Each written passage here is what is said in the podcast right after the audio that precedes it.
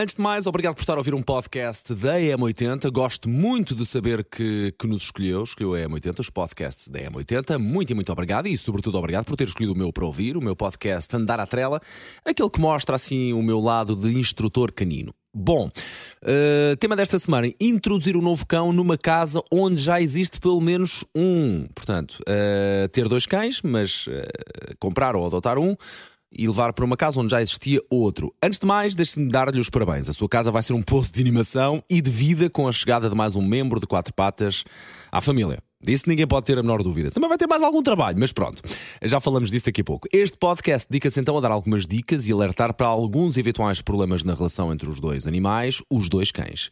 Em primeiro lugar, contar com os anteriores comportamentos desejados ou não desejados do cão ou cadela que já existia em sua casa. Por exemplo, no caso de ser uma fêmea, se está esterilizado ou não, se fez uma boa sociabilização com outros animais ou se apresenta de alguma forma comportamentos de guarda.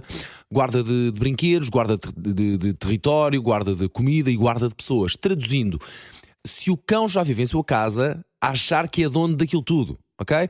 Muito provavelmente, quando introduzir um novo animal, o cão que já habita em sua casa vai demonstrar que é dono de tudo, guardando o que é dele e o que ele, atenção, considerava previamente dele. Se a cadela não for esterilizada, por exemplo, e se introduzir um macho não castrado, cuidado, pode aparecer dentro de algum tempo uma ninhada não desejada. No caso de, em sua casa, viver uma cadela e adotar eh, ou comprar uma fêmea, claro que este problema não existe. Bom, no caso de, por exemplo, viver em sua casa um macho e adotar ou comprar outro macho, muito provavelmente eles vão disputar a liderança da casa. Vigie, é a dica que eu lhe posso dar. Vigie, deixe-os entenderem-se dentro do que é saudável sem se magoarem. Importante é nos primeiros dias vigiar a forma como os dois se entendem e resolvem os problemas, as disputas. Perceba se entre eles, eh, entre eles próprios criar uma hierarquia e se a sabem respeitar. Mostre sempre aos animais que há recursos para todos, mas quem lidera são os tutores.